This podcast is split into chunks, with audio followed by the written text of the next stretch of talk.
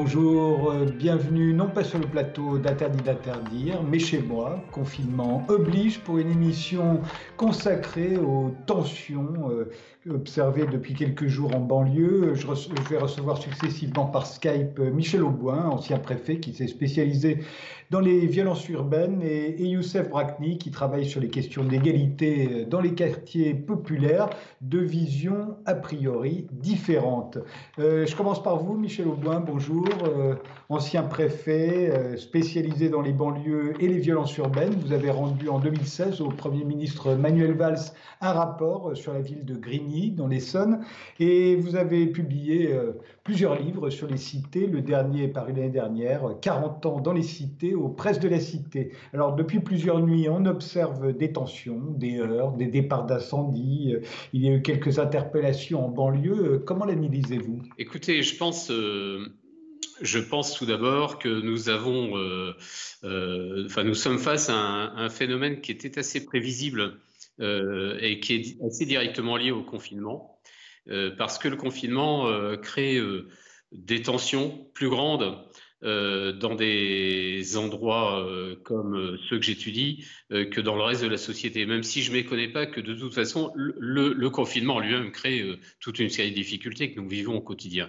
Mais il en crée de façon plus importante pour plusieurs raisons.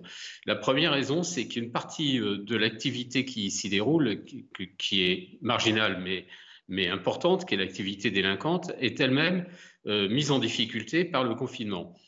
pour dire les choses clairement, les euh, personnes, les individus euh, qui pratiquent le commerce de stupéfiants n'ont plus de consommateurs, n'ont plus d'acheteurs et n'ont plus de, distributeurs, n'ont plus de, livraison.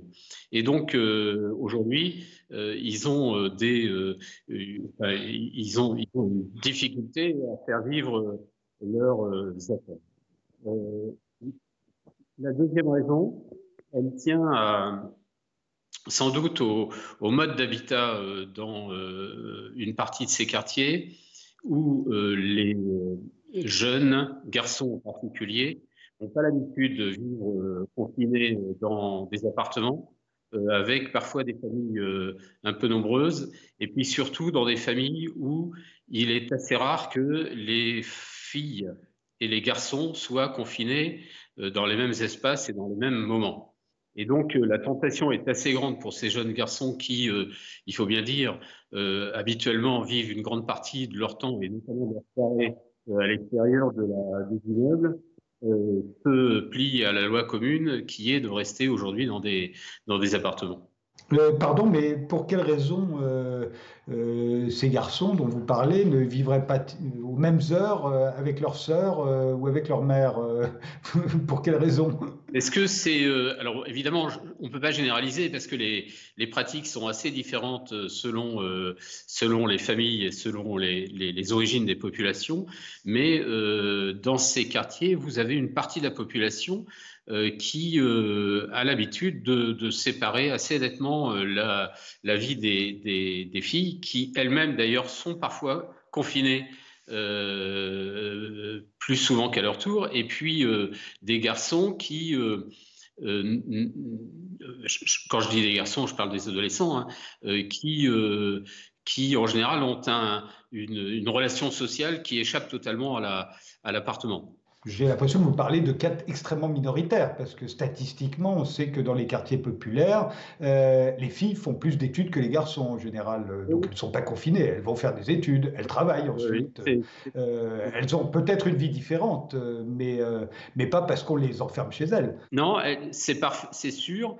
elles vont à l'école, elles, elles, elles, y poursuivent des études en général de façon plus facile que leurs frères, mais elles sortent pour aller au collège ou, euh, au lycée, euh, elles rentrent le soir après le collège et le lycée, et quand vous euh, circulez dans ces quartiers euh, le soir, à la nuit tombée, actuellement le soir tombe assez tard, vous croisez assez peu de filles voire pas du tout de filles dans certains quartiers, et beaucoup de garçons. vous savez qu'il y a même des quartiers en France, en région parisienne, euh, même des rues entières où vous croisez rarement une femme ou une jeune fille. Euh, Michel Aubin, euh, ce qui est à l'origine des, des, des échauffourées que l'on constate depuis quelques jours en banlieue, c'est un motard de 30 ans roulant sans casque qui a été blessé lors de son interpellation par la police à Villeneuve-la-Garenne, dans les Hauts-de-Seine.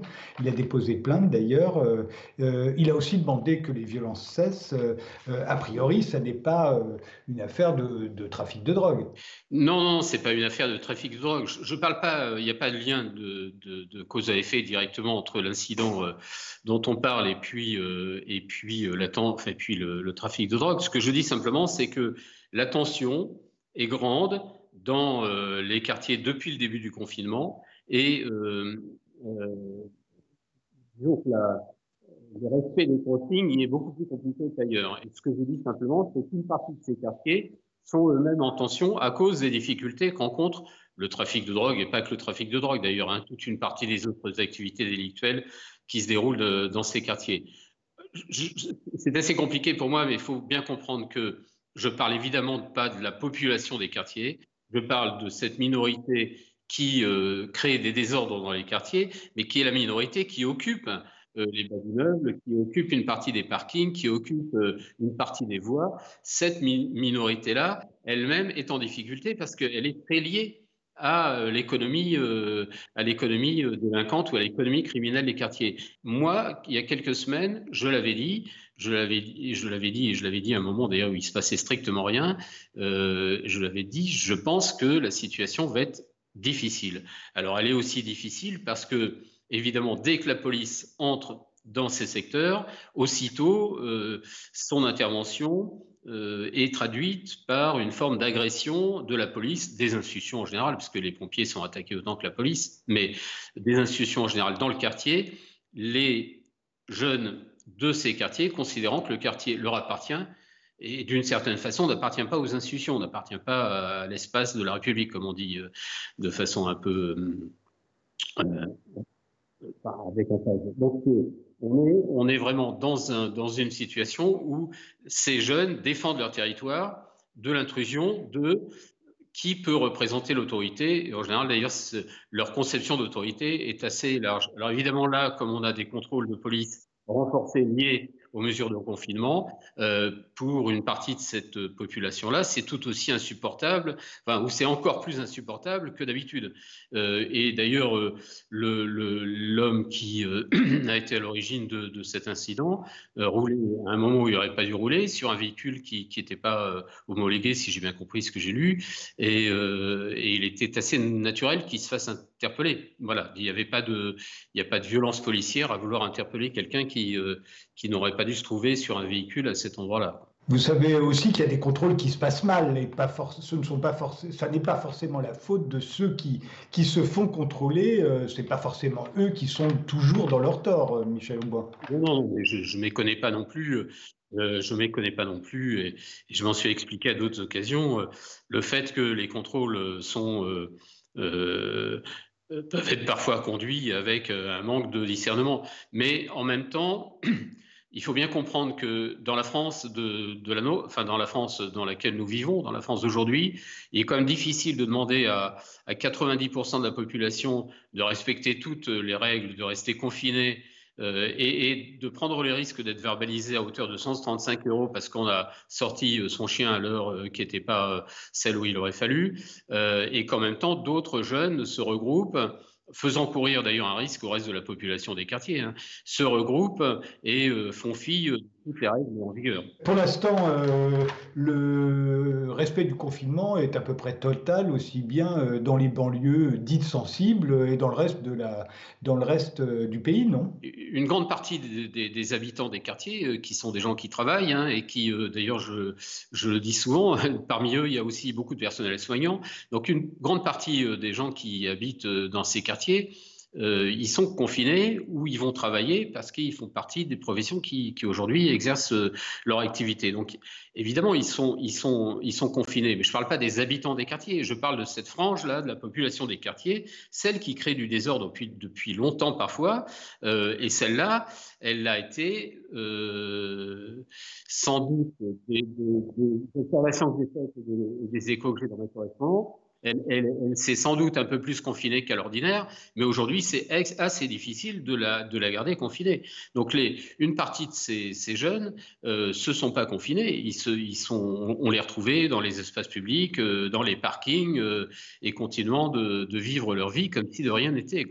Peut-être qu'ils sont bien informés euh, de la pandémie, mais euh, on ne peut pas dire non plus qu'ils ont été les premiers à respecter les consignes qui étaient données. Je ne crois pas. Voilà. Après, on a une autre difficulté qu'il ne faut pas euh, perdre de vue, c'est qu'une partie des jeunes sont scolarisés, c'est des collégiens ou des lycéens, euh, que en général dans la journée ils sont euh, ils sont donc dans des établissements scolaires que le soir ils font leurs devoirs euh, et donc ils ont moins d'occasion d'être dehors. Là, il est évident que la fermeture des établissements scolaires génère une, envie assez grande d'être à l'extérieur. Ils sont pas les seuls non plus hein, à ne pas respecter les consignes. C'est pas ce que je veux dire non plus. On a vu des joggeurs en nombre dans des endroits où, où toutes les distances de, de sécurité n'étaient pas respectées. Donc, mais on a une frange de cette population qui a l'habitude d'être dehors, qui a l'habitude, y compris d'être dehors, pour des activités qui sont des activités illicites, euh, parce qu'il ne faut pas nier ce phénomène qui est important et qui fait vivre aussi euh,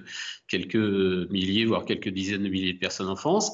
Aujourd'hui, euh, euh, ce, marché euh, n'existe plus, cette activité n'existe plus, et à part garder le quartier pour éviter que n'y rentre la police, les pompiers et qui sais-je encore, leur activité est assez limitée. On peut dire aussi que ces quartiers sont parmi les plus pauvres de France. Je parle là du département de la Seine-Saint-Denis, c'est le département le plus pauvre de France.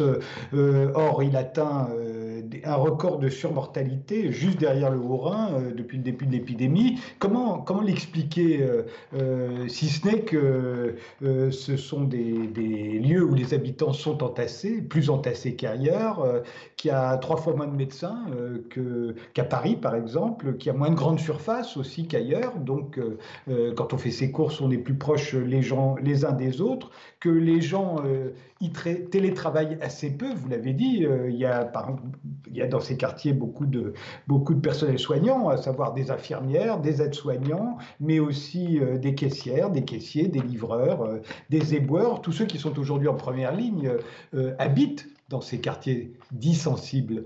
Oui, c'est vrai. C'est vrai. Alors, on a beaucoup. C'est d'ailleurs à eux qu'il faut penser parce que les premières victimes des désordres, quand, on, quand on a, comme ça s'est passé à Meudon, par exemple, une dizaine de voitures qui sont brûlées, il faut peut-être s'interroger pour savoir qui sont les victimes des voitures brûlées.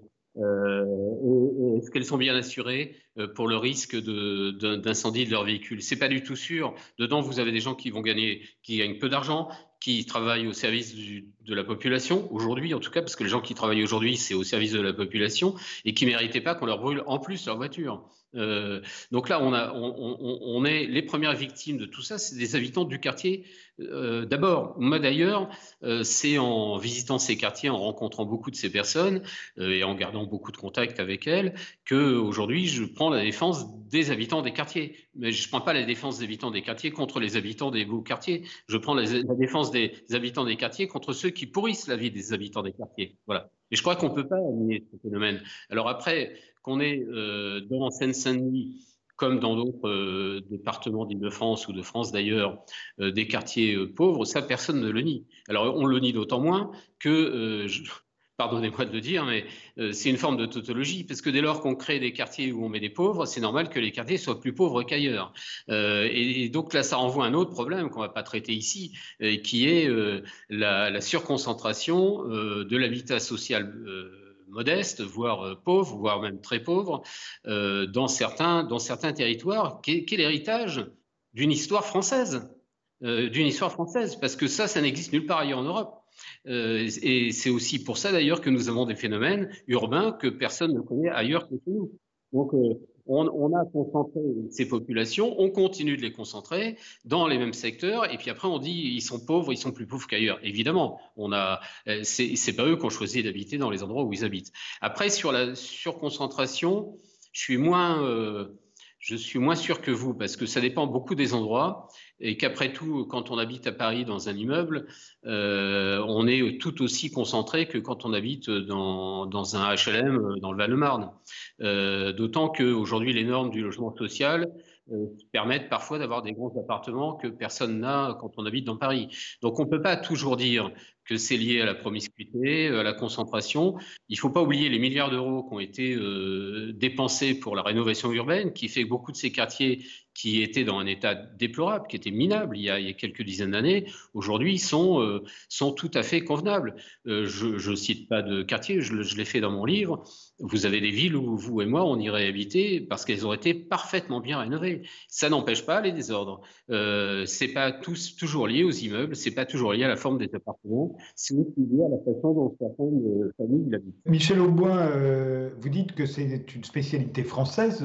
Néanmoins, le même problème a lieu à New York. C'est dans le Bronx et, dans le Queens que sont les qui sont que se masquent les, plus touchés par le coronavirus. À Singapour, c'est dans les cités dortoirs où s'entassent les travailleurs bangladais, et même en Suède, la Suède qui ne pratique pas le confinement et où il y a moitié moins de morts proportionnellement euh, qu'en France, hein, euh, c'est aussi dans les quartiers les plus pauvres et dans les quartiers euh, où il y a une forte population immigrée, parce que là aussi les conditions d'habitat sont difficiles, sont précaires, sont parfois insalubres, qu'on observe là encore des taux de surmortalité. Moi, je compare pas avec les États-Unis parce que la situation n'a rien à voir avec la nôtre. Je compare simplement aux pays européens. et dans les pays européens, à part effectivement euh, dans le quartier de Malmö que je connais un peu, euh, en Suède, ailleurs, euh, on n'a pas concentré de population dans des quartiers périphériques des villes. D'ailleurs, les quartiers déshérités sont plutôt dans, proches des centres-villes. C'est le cas à Bruxelles, par exemple. Donc, on, a, nous, créé une structure de logement social assez particulière qu'on a développé euh, dans un certain nombre de, communes, de périphéries, et qui, euh, euh, concentrent effectivement des populations qui sont plutôt déshéritées. Après, dans, le, la propagation du coronavirus, le facteur le facteur économique est sans doute euh, pas le plus important. Le plus important, c'est sans doute le facteur population elle-même. C'est-à-dire, euh, euh, plus il y a de monde dans un appartement, évidemment, je pense que plus le taux de propagation du coronavirus est important. mais aussi, plus, il est compliqué de respecter les règles de, confinement et plus la situation est, aussi fragile. Donc, je pense, là où vous avez raison, moi, je l'avais, je l'avais dit dans mon rapport sur Grigny, puis euh, sur le reste des banlieues, c'est que par contre, on a une réponse médicale euh, qui est très en dessous euh, de ce qu'elle devrait être par, rapportée au nombre de la, de la population. Là, c'est, vrai, l'accès à la médecine de ville est quand même extrêmement difficile. Euh, en général, c'est les populations qui fréquentent les, urgences des hôpitaux parce que euh, c'est pour elles le plus simple pour voir un médecin. Mais les urgences aujourd'hui sont fermées parce qu'elles elles, sont réservées euh, aux malades du Covid. c'est vrai qu'on a un problème d'accès à la, médecine. Ça, c'est parfaitement vrai. Et malheureusement, ça, touche beaucoup ces populations. quant au commerce lui-même, soyons, euh, admettons aussi, euh, et je pourrais vous donner quelques exemples, que si des commerces n'existent plus dans certains quartiers, c'est pas uniquement parce que, je sais pas qui, le, maire, les pouvoirs publics ou les grandes surfaces l'ont voulu. Hein. C'est aussi parce que l'activité criminelle a tué beaucoup de ces commerces. on a même des villes entières qui ont perdu leur commerce de proximité parce que ça devenait absolument impossible pour ces commerces de euh, subsister. Donc il faut pas, euh, c'est pas parce qu'on est en période particulière qu'il faut minimiser ce phénomène qui, euh, il faut bien dire, pourrit la vie de millions de gens, hein, parce qu'il y a 10% de la population française qui vit dans ces quartiers, donc plus de 6 millions de personnes vivent dans des situations extrêmement compliquées à cause de quelques dizaines de milliers qui ont décidé de vivre en marge de la société. Dizaines de milliers, vous y allez peut-être un peu fort, non? Non, non, on a, non, non, je, suis au contraire euh, très en dessous de la vérité. Euh, vous avez en gros vous avez 1500 quartiers répertoriés au titre de la politique de la ville, euh, mais euh, moi j'en enlève les deux tiers, euh, j'en garde 500 à peu près qui sont ceux sur lesquels nous avons des difficultés récurrentes. Ces 500 quartiers comptent environ, euh, environ 10 euh, 000 personnes. Euh, vous faites la multiplication et vous voyez qu'on est très vite. et dans chacun des quartiers, vous, avez, vous pouvez avoir une centaine, de jeunes qui, à des niveaux différents, d'ailleurs, participent de ces trafics. On parle souvent du trafic de drogue parce que c'est le plus visible et le plus évident, mais il n'y a pas que le trafic de drogue, évidemment, mais qui participent de cette activité délinquante ou criminelle. Vous en avez, vous pouvez en avoir plusieurs centaines dans certains quartiers, dans les plus gros des quartiers, au moins plusieurs dizaines dans les plus petits. De toute façon, de tout temps, on a observé que la délinquance naissait plutôt dans les classes euh, pauvres que dans les classes riches. En tout cas, ce type de délinquance-là, euh, ça a toujours été vrai. Ça n'est pas plus vrai aujourd'hui. S'il y a de la pauvreté, il y a de la délinquance, il y a du trafic. Euh, ça a toujours été vrai partout dans le monde. Euh, non. Euh, non. Moi, moi, je suis issu d'un quartier. Euh, ma famille était très pauvre. je ne suis pas devenu délinquant et, la plupart de mes. Eh, ça n'est pas ce que ça n'est pas ce que j'ai dit. Vous savez bien que ça n'est pas ce que j'ai dit. J'ai dit que ça naissait plutôt dans les quartiers pauvres. Ouais, il faut pas trop le dire comme ça parce que c'est d'une certaine façon, pardonnez-moi de le dire, mais c'est un peu insultant à l'égard de tous ceux qui travaillent et qui sont quand même très majoritaires. Euh, de tous ces jeunes qui vont euh, correctement au collège, au lycée, de toutes ces filles qui, dont on parlait tout à l'heure, qui, peuvent devenir infirmières, aides-soignantes et, souvent plus, euh, parce que j'en ai eu beaucoup dans mes services en préfecture aussi. c'est un peu insultant de leur dire que parce qu'ils sont issus de quartiers pauvres, ils étaient voués à devenir délinquants. et franchement, je pourrais. Ça n'est, ça n'est pas, ça n'est pas ce que j'ai dit. Non. Pardon de le dire, mais je, je, je, je connais plein de délinquants qui viennent de quartiers qui ne sont pas des quartiers, des quartiers défavorisés non plus. Donc, euh, non, il n'y a pas de corrélation. Vous ne pouvez pas dire ça, il n'y a pas de corrélation. C'est euh, le, le, le, trafic. Les trafics euh, de, stupéfiants, ils existent partout dans le monde, ça c'est vrai. la consommation a explosé partout dans le monde, ça c'est vrai.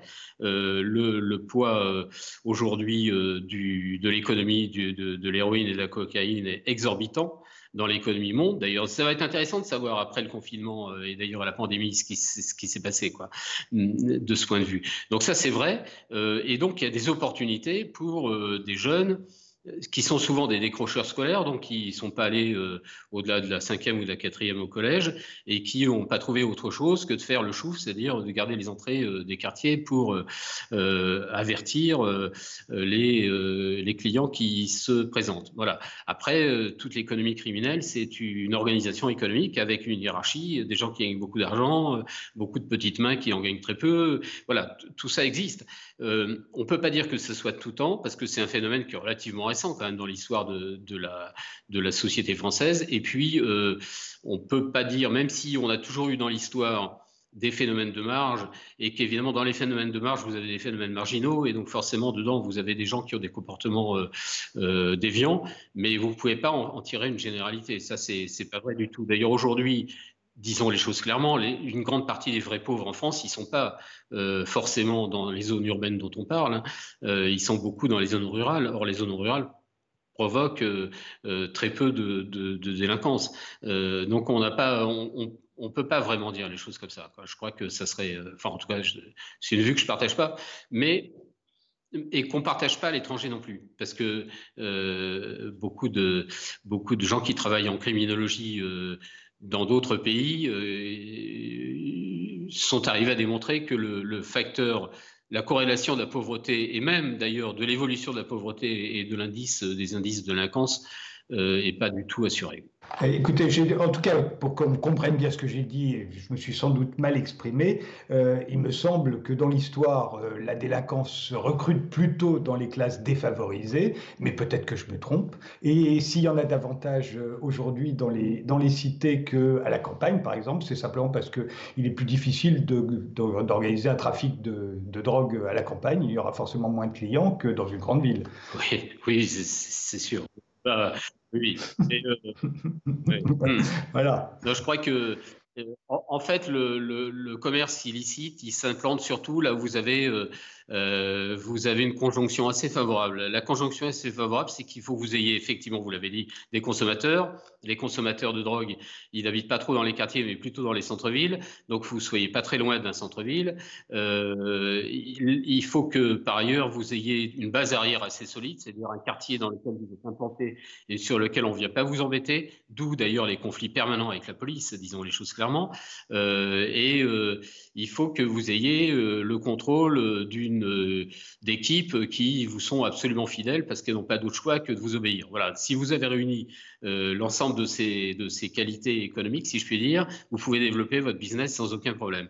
Et une partie des quartiers sur lesquels j'ai travaillé, c'est ça. C'est-à-dire que vous avez à chaque fois quelques familles qui ont bien compris le système, qui pourraient d'ailleurs tout à fait habiter ailleurs que là, hein, clairement, qui ont une main-d'œuvre assez abondante, euh, de jeunes en déshérence, qui ont, euh, qui ont, un territoire qui est totalement clos, dans lequel il est difficile d'entrer, même d'investiguer, même de mettre des caméras. Et par ailleurs, vous avez une base de, un, oui, ça, un, ensemble de consommateurs euh, assez important, proche. Bah, bah. Quand vous êtes en banlieue parisienne, votre zone de chalandise, c'est plutôt dans Paris intramuros. Donc, euh, plus vous êtes près, d'ailleurs, c'est assez intéressant parce que les quartiers qui ont bougé, pour le coup, là, cette fois-ci, sont plutôt des quartiers proches de, ou des, villes proches de, Paris intramuros. Hein. Vous avez Saint-Ouen, vous avez euh, Argenteuil, euh, Suresnes. Suresnes, par exemple, Meudon, il n'y a jamais, jamais eu de violence urbaine.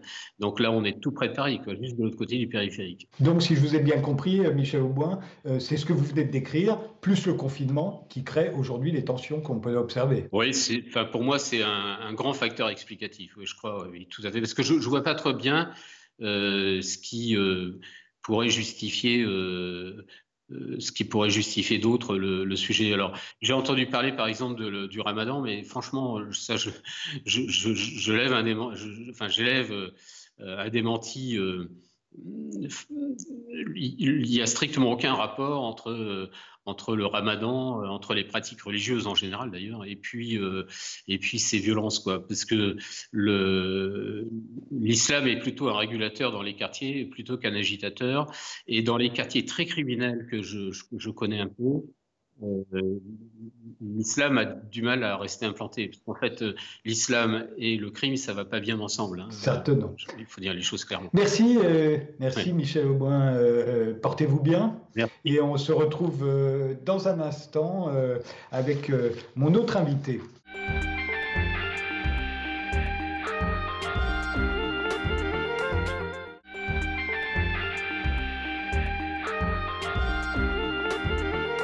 Voilà de retour euh, avec Youssef Brakni, qui est membre du comité Vérité et Justice pour Adama et qui travaille euh, sur euh, les questions d'égalité dans les quartiers populaires.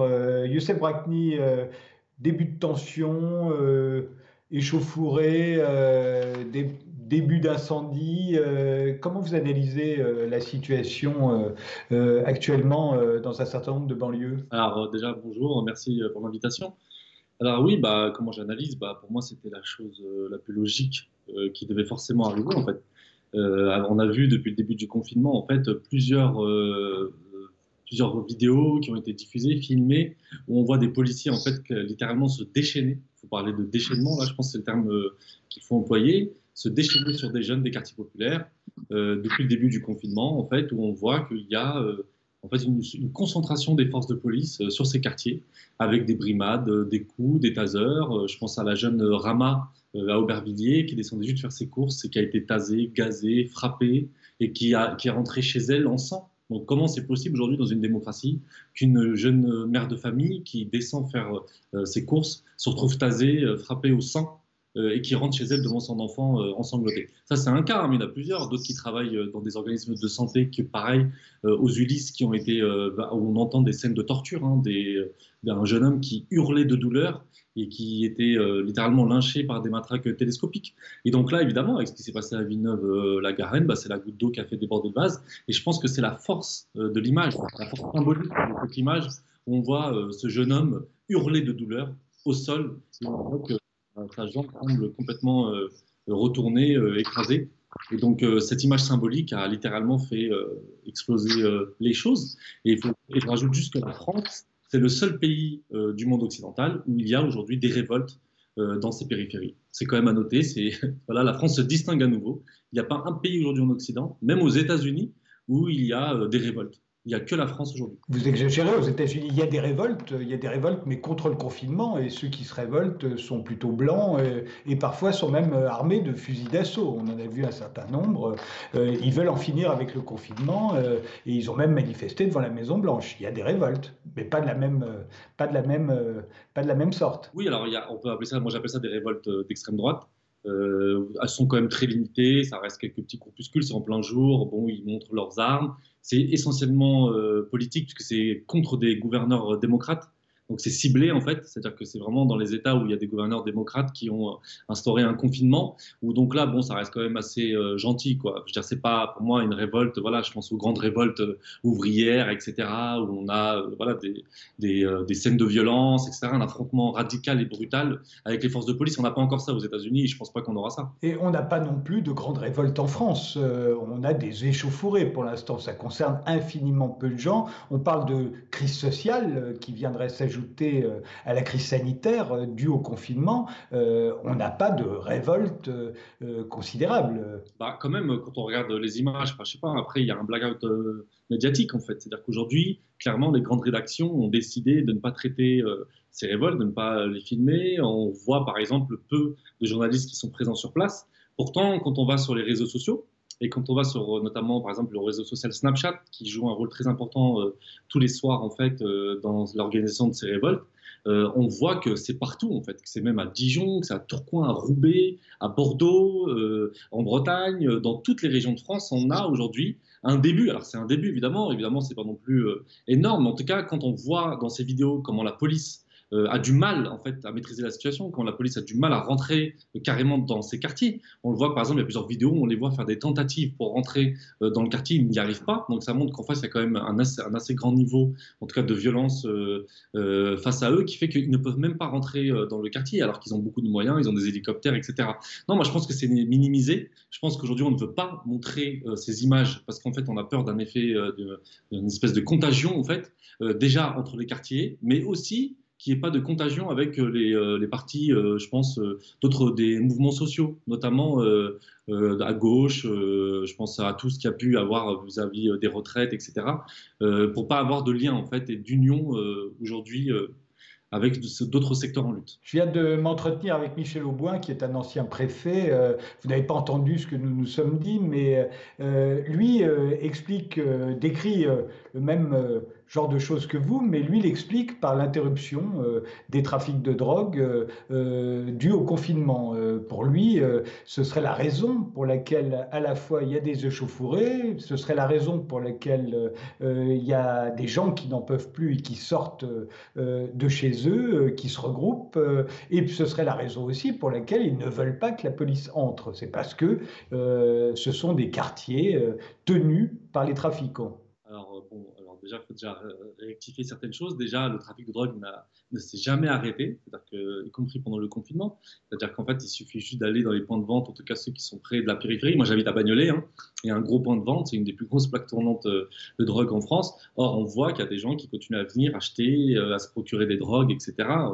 On le sait tous que je pense que sinon, il y aurait une plus grande explosion encore si les gens n'avaient pas leur drogue.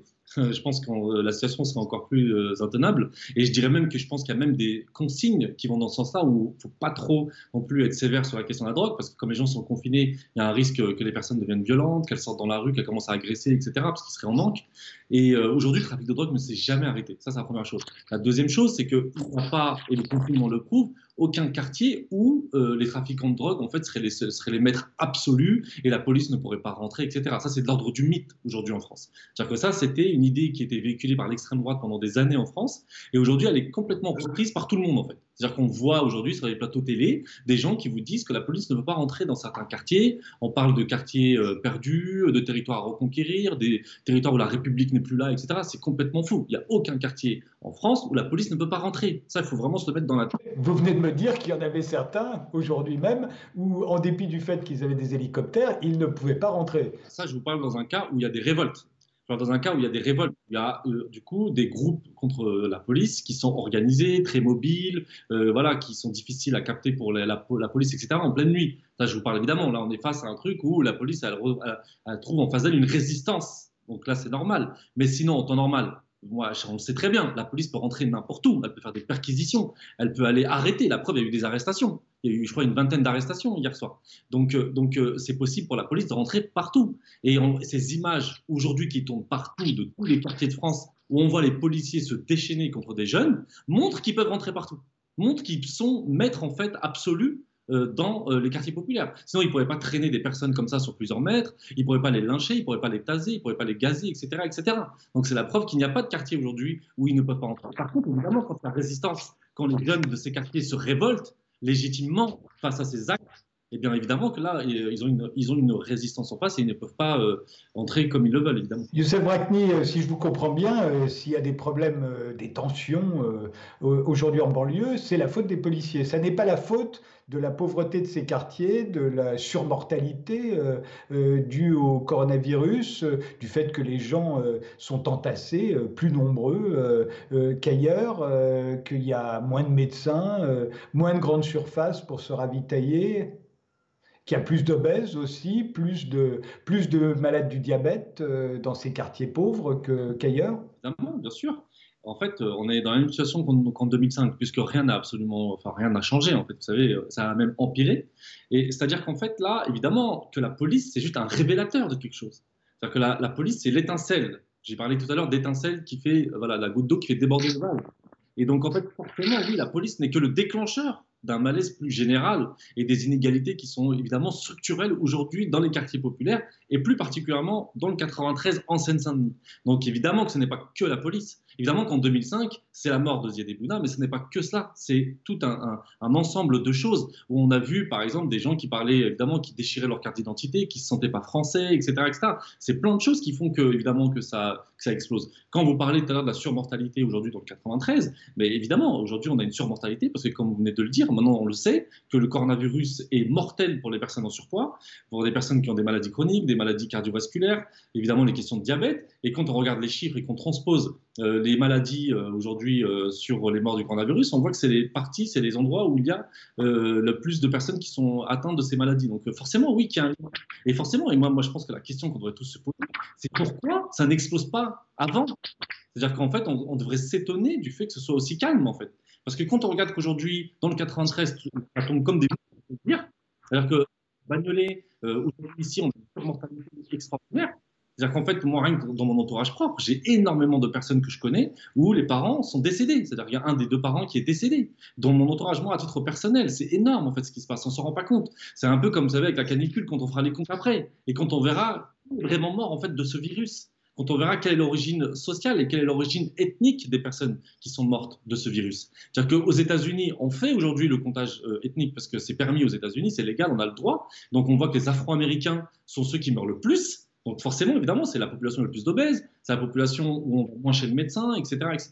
Et ben c'est pareil en Seine-Saint-Denis, en fait. Mais sauf qu'ici, voilà, on a un peu de mal avec ça, on ne peut pas le dire, mais en réalité, quand on regarde de plus près, les caissières, on regarde les vigiles euh, dans les supermarchés, etc., ceux qui sont en première ligne, ceux qui travaillent à FedEx dans les plateformes de fret, etc., bah, ça serait intéressant de regarder leur origine sociale et ethnique, et on verrait qu'en fait les deux se croisent et qu'en fait c'est lié. Comment expliquez-vous euh, euh, à ce moment-là, puisque vous avez fait allusion aux émeutes de, 2005, euh, rien n'a changé, dites-vous. Pourtant, de l'argent a été dépensé depuis plus de 15 ans, y compris dans le 93. Oui, bien sûr, de l'argent, bien sûr, il y en a, il en a partout en France. Mais sauf qu'évidemment, c'est faux de dire qu'il y a plus d'argent qui était donné dans le, dans le 93, puisqu'on le sait maintenant, bon voilà, il y a des chiffres hein, qu'on qu'on peut consulter. On sait qu'il y a beaucoup moins de moyens dans l'éducation, dans la santé.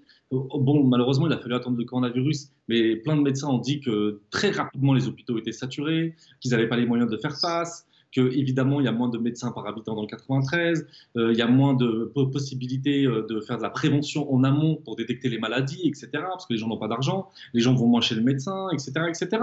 Et donc euh, oui, forcément, ça, ça a empiré. Bien sûr, c'est bien pire. Et en tout cas, il faut vraiment cesser avec ce mythe de l'argent qu'on déverserait par milliards dans le 93 puisqu'on le sait que c'est faux. Il y a moins de services publics, les transports sont moins bien, enfin, le territoire est moins bien doté en transport public, etc. etc. Donc quand on regarde par ailleurs la banlieue ouest ou même Paris intramuros, on voit qu'il y a beaucoup plus de moyens. On sait que la qualité de l'enseignement public, par exemple, est bien meilleure dans Paris parce qu'il y a plus de moyens tout simplement. Parce que les profs, par exemple, les meilleurs profs, les agrégés qui coûtent le plus cher sont dans Paris, sont pas en Seine-Saint-Denis, etc. etc.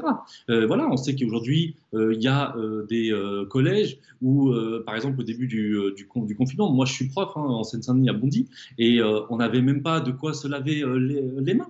Il n'y avait même pas de, papier de toilette, il n'y avait pas de papier pour s'essuyer, etc. C'est-à-dire qu'on avait des conditions désastreuses d'enseignement dès le début euh, de l'épidémie, alors que dans le même temps, le ministère nous disait apprenez aux élèves à se laver les mains. Avec quoi? Je veux dire, on en était là, en fait, à un moment euh, donné. Et donc, cette histoire, ce mythe il y aurait plus de moyens en 93, il faut cesser avec cela, c'est faux et toutes les études sérieuses le montrent. Youssef Bratni, comment expliquez-vous qu'un certain nombre d'incidents euh, euh, récents se soient déroulés justement dans le 92 et pas dans le 93, le 92 étant le département le plus riche de France? Ça fait, ça pourrait être même un État, hein, un État autonome comme disait Pasqua. Et vous aurez remarqué quand même que c'est les poches de pauvreté dans le 92. C'est-à-dire que, vous savez, le Bronx, le Queens, ça, c'est à côté de Manhattan. Hein euh, c'est pas si loin en fait. Hein. C'est même le centre de la ville de New York. Mais vous savez, c'est très facile, hein, les études urbaines le montrent, qu'on peut créer des poches de pauvreté, euh, des poches complètement hermétiques, dans lesquelles se développe une extrême euh, précarité, une extrême mortalité. sans aucun problème. Donc en fait, vous avez remarqué que c'est Villeneuve-la-Garenne, c'est Gennevilliers, c'est Agnières, etc. Donc ça, il n'y a pas de problème. Vous savez, dans le 93, on a le Neuilly du 93, on a le Rincy. Hein, euh, qui est très riche, où euh, il y a énormément de personnes euh, qui payent l'ISF, etc., enfin, qui payaient l'ISF, que ça, ça n'existe plus. Et ça n'empêche pas. À Fontenay-sous-Bois, pareil, à Fontenay-sous-Bois, il y a eu des révoltes ces trois dernières nuits. Et pourtant, on a une partie qui, est frontalière avec Vincennes et qui est très riche. Donc, il n'y a pas de problème, en fait, pour créer des pauvres, des poches de pauvreté. Mais le 93, en réalité, c'est un département où il y a énormément d'entreprises, où il y a énormément d'entreprises qui payent des impôts, etc., où il y a énormément de richesse aussi qui est produite. Mais on a des inégalités systémiques, un racisme systémique qui empêche euh, les personnes d'avoir accès au marché du travail, d'avoir accès au logement, etc. etc. Youssef Bratni, euh, ça fait à peu près un mois depuis le début du confinement euh, qu'on ne parle plus tellement des musulmans euh, dans les médias. on a parlé des chrétiens évangélistes qui seraient responsables de, la, de, du de, l'épidémie autour de Mulhouse. On a parlé des catholiques intégristes à Saint-Nicolas du Chardonnay qui s'étaient rassemblés pour célébrer une messe euh, en dépit de l'interdiction. On parle des juifs orthodoxes qui posent des problèmes euh, à, Jérusalem, mais pas des musulmans. Or, euh, le ramadan commence.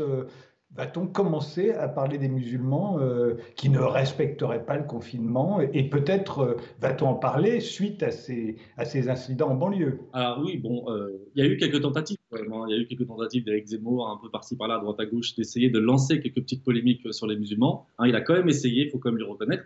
Il y a quelques animateurs télé aussi sur CNews qui ont essayé de poser des questions à des hommes politiques sur des musulmans qui poseraient problème. Ça, ne prend pas en fait, parce qu'il y a un moment euh, donné où bon, les gens voient bien que c'est ridicule là. On peut pas. Effectivement, vous avez raison. Le problème en France, il est venu d'un rassemblement évangéliste euh, à Mulhouse et même la Corée. D'ailleurs, la Corée a été infectée parce que c'est des gens qui sont revenus d'un rassemblement évangéliste en Chine et qui ont contaminé euh, la Corée, qui sont rentrés clandestinement en Corée.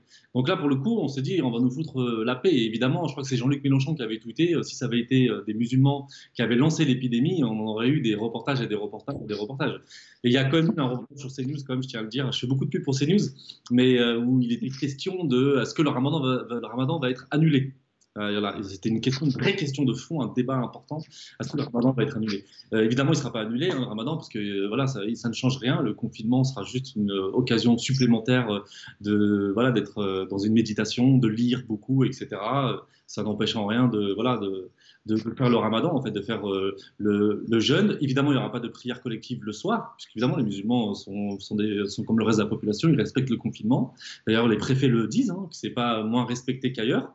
Euh, d'ailleurs, quand on regarde, ce serait intéressant de regarder aussi le profil sociologique des 1 million de franciliens qui ont quitté l'île de France, hein, qui ont quitté précisément euh, la, région juste avant que ne soit décrété le confinement. Hein, parce qu'on le sait maintenant, ils se sont déplacés massivement et donc qui ont dû forcément déplacer le virus avec eux. Euh, je suis sûr qu'on verrait qu'il y a très peu de personnes du, de la Seine-Saint-Denis parmi ces personnes, ou de Villeneuve-la-Garenne. Et donc, euh, donc voilà, oui, donc il y a eu des tentatives, ça n'a pas pris, mais quand même, il ne faut pas oublier que euh, voilà, on n'est pas à l'abri Et surtout avec ces révoltes, effectivement, on, peut être tenté de dire qu'on a face à un truc un peu des, comme on, l'avait dit en 2005, vous savez, des réseaux islamistes, etc.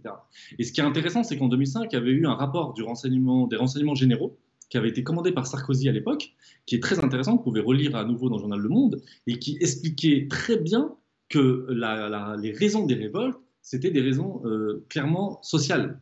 Et, ils avaient dit que tant qu'on ne réglera pas la question des inégalités sociales, c'est l'IRG qui le dit, hein, tant qu'on ne réglera pas la question des inégalités sociales, d'autres révoltes reviendront de manière épisodique comme ça, etc., tant qu'on n'aura pas réglé structurellement le problème. Et la réponse de Nicolas Sarkozy, après avoir reçu ce rapport, c'est qu'il a enterré ce rapport et il a viré euh, le chef euh, d'IRG immédiatement. Donc voilà, c'est ça aujourd'hui. voilà, on paye aujourd'hui le fait qu'on n'a pas agi à l'époque. Et évidemment, comme, je l'ai dit, la situation euh, est bien, est, bien, pire. Mais donc voilà, donc euh, c'est vraiment, euh, voilà, je, on n'est pas à l'abri d'un retour de, de, de l'islamophobie avec ces révoltes. C'est un peu à la mode aujourd'hui de penser le monde d'après, d'après le confinement, d'après le coronavirus. ce serait comment le monde d'après, alors vu par vous et, et, et vu par les, les, les banlieues? Bah, Déjà, je pense que ce qu'on aimerait, en tout cas, moi je suis membre d'un comité, Vérité Justice, le comité à la main. Euh, je pense que ce qui serait bien, c'est de regarder le présent maintenant, tout de suite, de regarder le présent, à la limite de regarder ce qui a été fait auparavant. Et c'est-à-dire qu'au lieu de se projeter euh, dans des euh, scénarios complètement grotesques, absurdes, où en fait on va un peu transposer ces fantasmes, en fait, on va dire que ça va changer, qu'on va tout sera plus, enfin les choses ne seront plus jamais comme avant. Évidemment, ça je n'y crois absolument pas. Moi, je ne crois absolument pas que les choses vont changer après. Je pense même que ça peut être pire.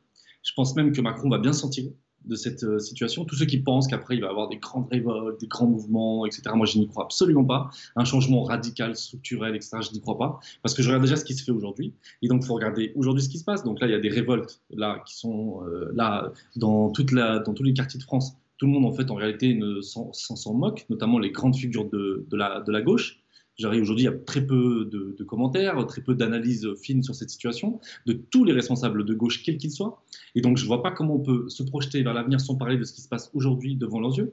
Et, euh, et surtout, moi, ce qui m'intéresse, c'est qu'en fait, c'est de voir que quand on parle de la Seine-Saint-Denis, c'est qu'en réalité, la Seine-Saint-Denis, c'est un département qui a été longtemps très à gauche quand même. C'est un, un, un département qui a été un bastion euh, rouge du Parti communiste, notamment, mais pas que. Il y a eu aussi, euh, voilà, il y a aussi la France insoumise récemment. La plupart des députés de la France insoumise viennent de la Seine-Saint-Denis.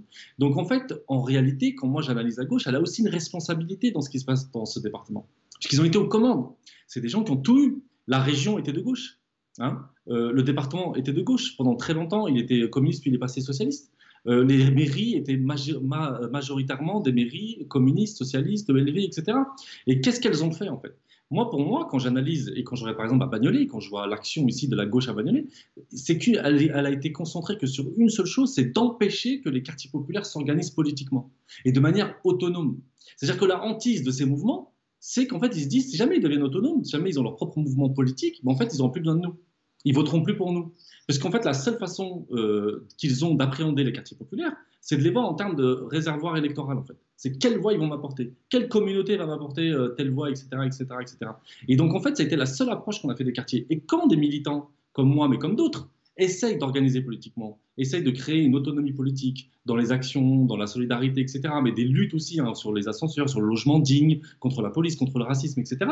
Ceux qu'on a en face de nous, c'est pas l'État forcément, c'est pas l'extrême droite, c'est pas la droite, ça va être les mouvements de gauche, parce qu'ils ne veulent pas que des mouvements politiques émergent de ces quartiers populaires-là. Ça, c'est quelque chose, je pense que c'est leur, enfin, leur plus grande hantise. Et moi, je le vois ici. Bah, concrètement, par exemple, on a Alexis Corbière, qui est député de la France Insoumise ici, qui n'a eu de cesse plutôt d'entraver euh, toute euh, émergence politique euh, des quartiers populaires plutôt que, à la limite, de l'encourager ou de s'en faire le porte-voix à l'Assemblée. De quel euh, mouvement politique euh, parlez-vous euh, Ce serait sur la base, sur une base communautaire, communautariste. Donc, c'est les Black Panthers, c'est les partis qui ne recruteraient que des gens issus de l'immigration? Non, pas du tout. Enfin, après, on part. En fait, ce qu'il faut partir quand on parle, vous savez, des luttes locales, on part de ce qui est la réalité locale. Alors, on peut s'inventer une vie, on peut dire, voilà, on va prendre tout le monde. Évidemment, tout le monde est le bienvenu parce qu'en fait, le critère, c'est la justice. C'est-à-dire qu'on crée une communauté qui est basée sur l'exigence de justice et d'égalité. C'est ça qui compte. Souvent, les mouvements de lutte contre les violences policières, c'est vérité et justice. On veut la vérité et on veut la justice. C'est ça, en fait, c'est ça le maître mot. C'est qu'on réclame l'état de droit, la justice, et que les policiers soient jugés comme les autres. Quand on a cette base-là, tout le monde est le bienvenu. Si tu es pour la justice, tu, es le bienvenu. Mais il y a une réalité dans les quartiers populaires. Quelle est cette réalité? C'est qu'on a parqué les mêmes gens, les gens des mêmes couleurs, ensemble. C'est ça la réalité. Donc on part de ce qu'est la réalité. Alors évidemment, quand tu vas essayer de rassembler ceux qui sont discriminés à cause de leur couleur de peau, les Noirs, les Arabes, les Roms, etc., on va te traiter de communautarisme. Mais, sauf que moi, je prends la réalité qui est là, qui est devant, qui est, je fais avec ce que j'ai là. Quand on a un problème d'ascenseur sur une tour de 18 étages pendant 3 ans, etc., et tout le monde n'en a rien à faire, mais absolument rien à faire, et que du coup tu te mets en mouvement pour faire en sorte que des gens puissent vivre dignement, et que du coup tu le fais avec les habitants de cette tour, tu te rends compte que les habitants de cette tour sont majoritairement et arabes. Oui, c'est comme ça. Et pour t'empêcher, notamment, bah, par exemple, de mener cette lutte, une des armes qui, va, qui vont utiliser pour te désarmer, c'est de dire que tu es communautariste. C'est de dire que tu es euh, islamiste. C'est de dire que voilà, euh, tu te renfermes, etc., etc. Alors que toute personne qui est pour la justice, et le bienvenu. Je citais les, Black Panthers, mais on sait que leur action a été euh, efficace euh, dans les quartiers les plus pauvres, euh, noirs américains, dans les années 60-70. vous y pensez, vous? Oui, clairement. Bah, les Black Panthers, c'est clairement une référence, en fait les Black Panthers, c'est une référence euh, claire pour tous ceux qui aujourd'hui euh, se mobilisent dans les quartiers populaires, s'organisent dans les quartiers populaires, notamment les dix points, euh, les commandements, entre guillemets, hein, les, les, dix, les, revendications des Black Panthers, mais aussi leur manière de s'organiser. Par exemple, il faut savoir qu'ils partaient vraiment des réalités concrètes. Ça, c'est ça, ce qui me parle beaucoup. Il y avait un problème, ils avaient remarqué que les enfants noirs ne mangeaient pas le matin. Ils n'avaient même pas de petit, de petit déjeuner tellement ils étaient pauvres. Eh bien, qu'est-ce qu'ils vont faire? Ils vont mettre en place euh, des petits déjeuners euh, euh, le matin pour tous les enfants noirs avant qu'ils partent à l'école. Ça, c'est un exemple. Mais ils avaient mis en place aussi des cliniques, euh, voilà, de la, médecine, etc., pour pouvoir pour permettre justement à ces populations qui n'ont pas accès à la médecine d'y avoir accès, etc., etc.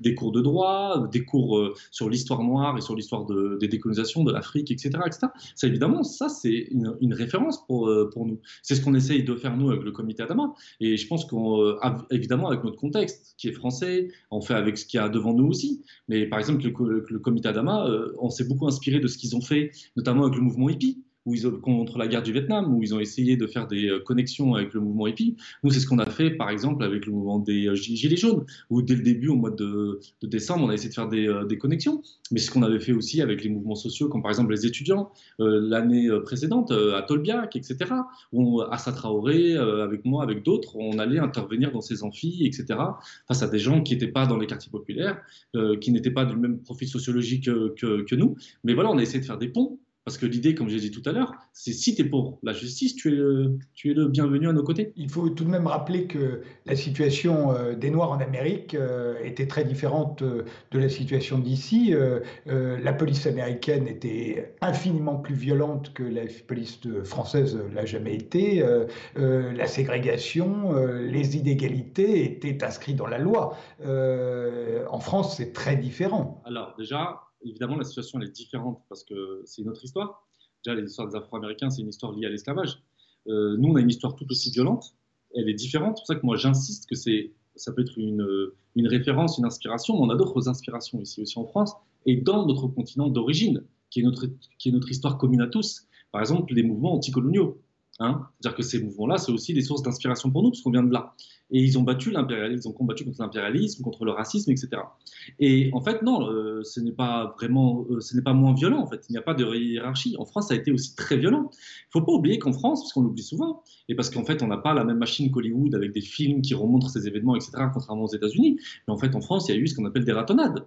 Euh, à l'été 74, on a quand même eu des chasses à l'homme à Marseille où on a eu plus de 10 Algériens, 10 Arabes, c'est surtout des, Algériens, qui étaient chassés dans les rues, lynchés comme on peut, voir aux États-Unis. Il faut pas oublier qu'en France, on a eu aussi une grande marche qui s'appelle la marche pour l'égalité et contre le racisme, qui est l'équivalent de ce qui a pu se passer aux États-Unis avec Martin Luther King euh, à Selma ou, euh, la marche sur euh, Washington.